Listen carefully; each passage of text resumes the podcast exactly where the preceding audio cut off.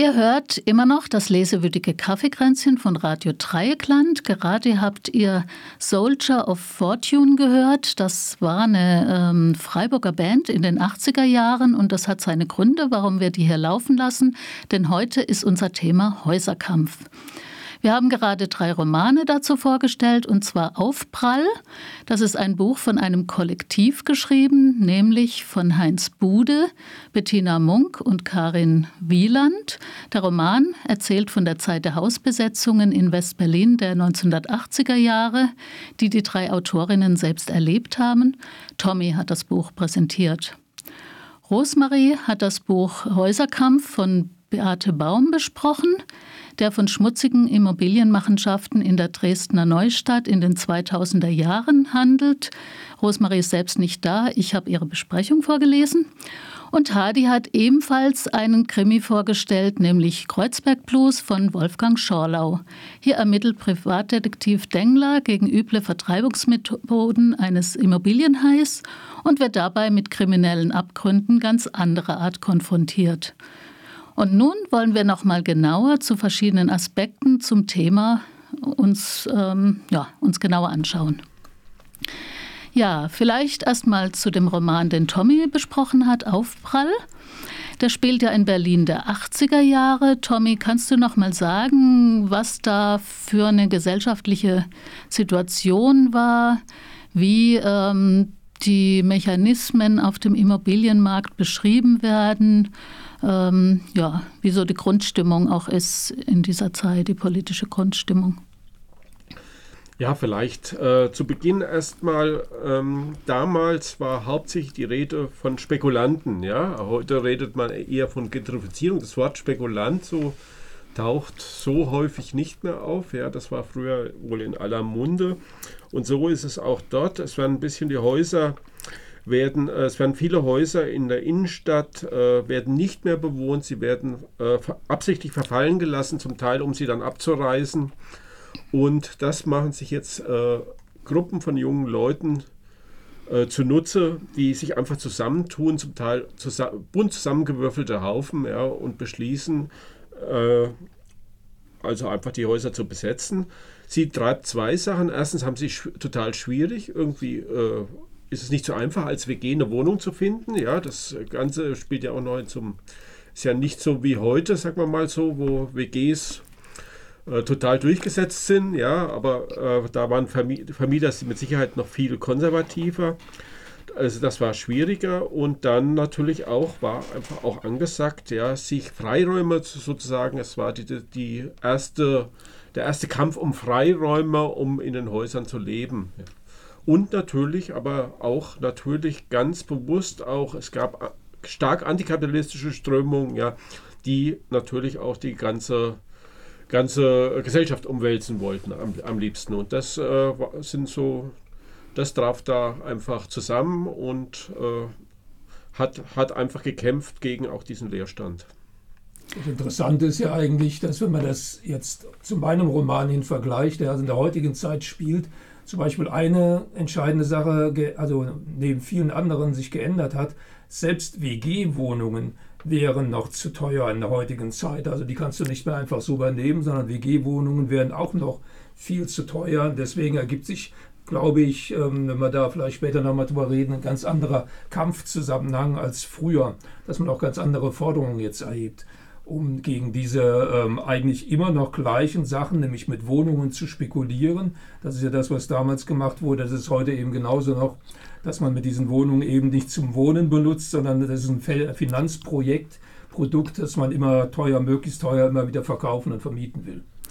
Man könnte natürlich eines sagen, man könnte sagen, der Häuserkampf hat sich ein bisschen umgedreht. Früher hat man sich die Häuser angeeignet um darin zu leben oder, oder Konzerte oder was toll was zu veranstalten oder politischen Widerstand aus diesen Häusern zu laden. Äh, heute, also wenn man den Schorler auch liest, ich habe ihn auch gelesen, dann ist es doch so, dass es eher der Häuserkampf von oben ist. Die Leute werden, äh, es wird versucht, die Leute mit Gewalt aus ihren Wohnungen zu, um jeden Preis aus ihren Wohnungen zu kriegen, um neue Verträge abzuschließen. Genau. Ja, also was mir jetzt auch aufgefallen ist, auch weil Tommy du es angesprochen hast, früher war von Spekulanten die Rede, das äh, da sind noch Personen sichtbar, sage ich jetzt mal. Äh, der Schorlau unterscheidet da ja äh, zwischen dieser, diesem großen Konzern, der ähm, ja eigentlich sehr anonym agiert, und diesem Einzelimmobilienhändler ähm, oder Makler oder Immobilienhai. Ähm, ich finde das so ein bisschen mysteriös, ehrlich gesagt, ne? weil ähm, auch für mich so diese Unterscheidung der deutsche äh, Immobilienhai gegen den amerikanischen Konzern ähm, ja, scheint mir etwas schlicht in der, in der Konstruktion, weil ich denke, es gibt genauso deutsche Konzerne, die genauso üble Machenschaften haben wie, wie dieser Konzern. Ähm, ich weiß nicht, äh, wie siehst du das? Oder? Also ich vermute mal, das war einfach ähm, eine Methode, ähm, dass der Dengler möglichst nah an äh, so Entscheidungsstrukturen rankommt. Deswegen hat er, also er musste an äh, Konzernspitzen ran. Deswegen hat er so einen Dreh gefunden, in dem jetzt eben dieser Kröger, dieser deutsche Konzern, wenn man so will, ähm, ihm den Auftrag gibt, weiter zu forschen. Das ist das eine. Das war einfach so ein, so ein ähm, literarisches Element, weil nur dann in der weiteren Handlung wird man das feststellen, kommt er auch dann nah an bestimmte Informationen ran, die wahrscheinlich ohne das überhaupt nicht funktioniert hätten. Aber man muss äh, vielleicht auch ein bisschen die historischen Herkunft äh, des Autors äh, sehen, der ja so aus dem ähm, K-Gruppenmilieu kommt. Und da fiel mir sofort auf, also es gab da in diesem K-Gruppenmilieu so eine äh, bestimmte Theorie, nämlich die Drei-Welten-Theorie die war so aufgebaut, es gab das imperialistische Kapital, das immer zwangsläufig, also in der Form jetzt äh, USA und Sowjetunion, übel überall handtierte. Und es gab das nationale Kapital, die zweite Welt, die jetzt mit der dritten Welt zusammengeht und dann gegen diese ähm, Superimperialisten vorzugehen. Ein bisschen schwingt da äh, wahrscheinlich beim Schaulau das noch mit. Das hat er doch sehr verinnerlicht aus früheren Zeiten, nehme ich mal an. Ist ja auch kaum wobei, Zeit dazwischen vergangen. Wo, wobei man muss sagen, also der Kröger wird jetzt nicht ganz als Sympath dargestellt. So ist es nicht, ja. Er wird schon. Er, wird schon als, äh, auch als Spekulant dargestellt, aber es äh, war in meinen Augen auch so ein bisschen so altes Kapital ja. gegen das neue Kapital, Hedgefonds und so weiter, ja, wo äh, man praktisch, wo man die Personen gar nicht mehr sieht, sondern nur noch praktisch dass äh, diese Monster-Geldströme, ja, die irgendwie fast anonym ablaufen. Ja, aber das, äh, also erstmal, der Kröger hat auch eine Entwicklung. Am Anfang sagt er, ja, ich mache auch Schweinereien, gibt es alles zu wobei er nie als Spekulant dargestellt wird, sondern er macht eben seine Speiereien im Haus. Aber er hat eine Entwicklung, die ihn tatsächlich dann dazu führt, dass er irgendwann mal mieterfreundlich wird. Aber das internationale Finanzkapital in Form jetzt einer amerikanischen äh, Firma ist nie anonym, sondern sowohl es gibt eine Vertreterin dieses amerikanischen Finanzkapitals, wie aber auch diesen ganz handfesten deutschen Vertreter von dieser Firma, wo das amerikanische Kapital das Geld eben reingesteckt hat, ist eine sehr, ähm, wie soll man sagen, ähm, eng persönlich beschriebene Figur. Hm, er beschreibt praktisch den ganzen Lebenszyklus dieser, äh, dieser Person, dieses Geschäftsführers, weil es im Laufe dann eben für den Roman eine ziemlich wichtige Rolle spielt. Also der, äh, das Problem bei dem Roman, wenn ich jetzt da schon so, was ich ja schon gesagt habe, ist, dass er praktisch aus im Grunde drei Romanerzählungen besteht, die auch immer dann jeweils einen Abschluss haben durch so einen dramatischen eben Krimi-Höhepunkt. Und diese Erzählung, wo jetzt dieser Geschäftsführer eine Rolle spielt, hat dann auch so eine dramatische Entwicklung, die dann äh, sehr ins Persönliche geht. Also von daher gibt es nicht die Anonymität, sondern im Gegenteil. Sind genau benannt, diese Personen, die da handeln. Mhm. Gut, aber ich glaube, ich würde jetzt dann gerne noch mal auf die andere Seite. Jetzt haben wir den Häuserkampf quasi von der Eigentümerseite oder Kapitalseite äh, gesehen.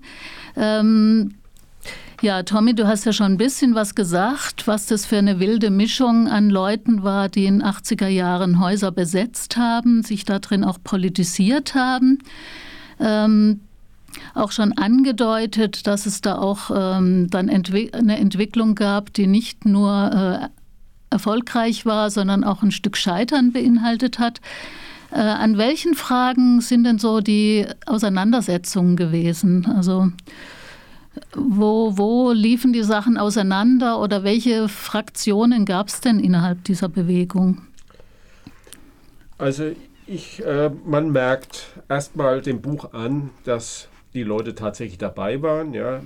Ich muss ja sagen, ich habe früher auch hier an den großen Hausbesetzungen in Freiburg teilgenommen. Ja. Von daher äh, war ich natürlich auch immer versucht, das ein bisschen zu vergleichen. Ja. Wie, war das, wie war das damals?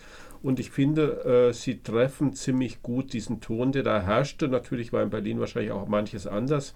Also es gab erstmal unterschiedliche Fraktionen von äh, äh, allein schon durch die Heterogenität der Leute war das natürlich bestimmt. Aber es gab natürlich auch, äh, auch ganz harte Anti-Impf-Fraktionen, ja, die sehr RAF-nah waren, ja, und äh, ungeheuer militant waren, ja. Es gab natürlich, äh, in dem Buch wird auch beschrieben, Leute, ja, die sich bei jeder militanten Aktion oder so, überhaupt bei jeder Aktion, haben die sich irgendwo versteckt, ja, damit sie nicht dabei sein mussten. Ja.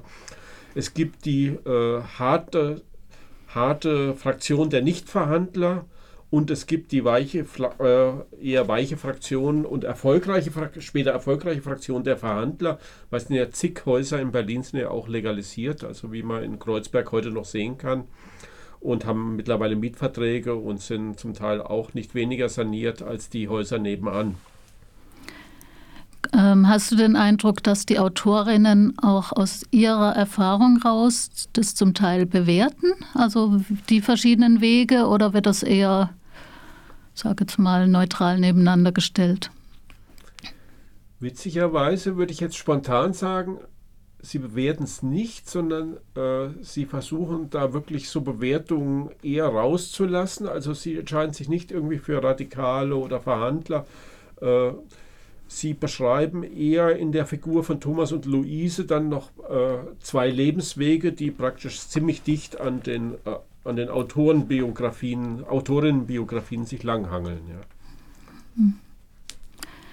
Ja, vielleicht nochmal zu dem Buch von Jorlau. Da ist es ja eher so, die Menschen sind drin in den Häusern oder in dem Haus ähm, und wehren sich. Ähm, was sind es denn für Menschen? Wird es sichtbar, wie sich die äh, Bewohnerschaft da zusammensetzt? Und wie kommen die überhaupt zusammen? Kommen die zusammen oder sind es da nur Einzelne, die davor preschen? Also es ist so, dass er äh, eigentlich so an mehreren Personen das auch darstellt, die schon länger in diesen Häusern wohnen. Die leben also schon ewig da, kann man fast sagen. Ältere Rentner und äh, diese Silke, die ich am Anfang da erwähnt habe, die so eine bestimmte wichtige Rolle dann spielt.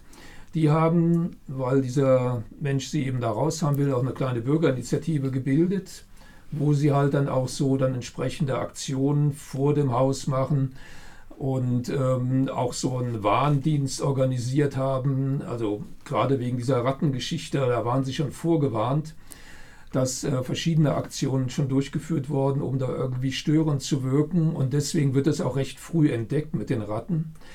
Und das hat dann auch wiederum ein paar interessante Folgen, die in dem Roman dann weiter ausgeführt werden. Also da geht der Schorlau ziemlich ähm, ähm, persönlich rein in die Mieter und Mieterinnen von diesem Haus also sind dann eigentlich so zwei Haustürme. Das, glaube ich, ist ähm, ganz gut dargestellt, zumal er auch praktisch so die, ähm, die psychische Konstitution der Leute versucht auszuarbeiten, unter was für einem psychischen Druck die auch stehen, wenn die halt solchen Auseinandersetzungen da die sie überhaupt nicht gewohnt sind, im Unterschied zum Beispiel zu Häuserkämpfer aus den 80er Jahren, deren Lebenszweck das ja im Grunde war, Häuser zu besetzen und daraus mhm. eben befreite Zonen zu machen. Ganz andere, also praktisch quasi Vorbereitungen für den, für den sozialistischen Aufstand oder wie auch immer. Teilweise, ja. Teilweise, ja. Aber das war in der, ähm, in der, in der Wohngegend, wo jetzt Schorlau beschreibt, natürlich überhaupt nicht der Fall. Das heißt, die Leute haben ja ihren normalen Alltag und haben diesen Scheiß da an der Backe. Ne? Genau. Ähm, Widerstand aus der Defensive ist das. Ja, ne? das ja. auch. Und ähm, du hast vorhin mal angedeutet, dass die Zeiten heute auch andere Lösungsansätze ähm, nötig machen als in 80er Jahren. Kannst du da mal ein bisschen noch was zu sagen, wie die sich wehren und mit welcher Idee oder mit welchen Lösungsansätzen? Also sie kommen jetzt eben nicht auf die Idee, dass man halt, ähm, sie besetzen das Haus, in dem sie wohnen, das kann man so sagen, also sie gehen nicht raus, aber das ist ein anderer Vorgang. Was mir da auffällt, ist, dass sie ähm, zum einen diese eigene Initiative, so eine Art kleine Wohnblock Bürgerinitiative gründen, um sich jetzt eben zu wappnen gegen verschiedene Dinge. Aber gleichzeitig, und das wird in dem Roman natürlich auch stark hervorgehoben, gibt es ja tatsächlich eben auch jetzt die äh, Initiative zur Enteignung, dieser Erfolgsentscheid zur Enteignung von diesen äh, Wohnungsimmobilien äh, für Großfirmen da.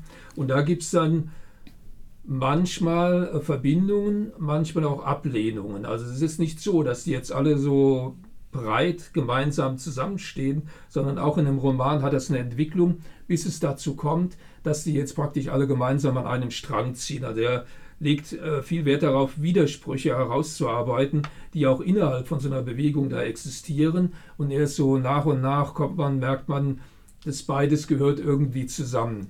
Und äh, wenn man so will, ist dann der Höhepunkt, dass dieser eigentliche Krö also der Wohnungs äh, Fies, also der, der Kröger, eben dieser Immobilienbesitzer, dass der dann auch sich für diese Initiative ausspricht und so für die, für die Mieter was macht. Das ist praktisch wie so ein Erfolgs, eine Erfolgskurve, die an seinen Roman da einbaut. Das ist beim Sherlock ja oft so, dass man nie hängen gelassen wird, sondern am Ende kommt immer irgendwie was Positives raus, in der Regel, wo Menschen dann zusammenarbeiten und sich ähm, äh, erfolgreich wehren gegenüber dieser Sache. Das ist da ganz stark. Es taucht zum Beispiel das autonomen Element überhaupt nicht auf, also wie man es mhm. vielleicht in den 80er Jahren viel stärker hätte, sondern das sind alles normale Leute, die da jetzt in diesem Widerstand sind.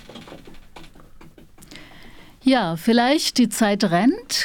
Ein paar Sätze noch zur zum literarischen Stil von euren Büchern, aber wirklich ganz knackig. Ähm, das äh, Buch Aufprall, was Tommy vorgestellt hat, das ist ja von einem Kollektiv beschrieben. Ähm, wie siehst du das? Ist, hat das funktioniert oder fandest du das spannend, die Form? Man merkt, man merkt das schon, ja. Das äh, wurde auch in der, äh, in der Form des Romans mit drei großen Handlungssträngen eigentlich auch so angelegt, dass man, man kann da irgendwie, man liest so ein bisschen die drei Personen auch, die das wahrscheinlich geschrieben haben, ja. Die haben ja auch alle unterschiedliche Berufe. Die Künstlerin Bettina Munk, äh, der Soziologe, äh, das äh, ist der Heinz Bude. Und dann natürlich auch die Redakteurin und äh, ich glaube, sie ist auch Verlegerin, ähm, die äh, Frau äh, Wieland. Genau. Und also, aber ich finde, es ist dann doch auch als Zusammenspiel, insgesamt ist es ganz gut gelungen. Es lässt sich sehr gut lesen, ja, und atmosphärisch finde ich es eigentlich gut, ja. Also beim, Sch beim Schorlau ist es so, auch hier gibt es ja so ein Dreier-Modell, ähm, also wirklich drei Erzählungen in einem Buch.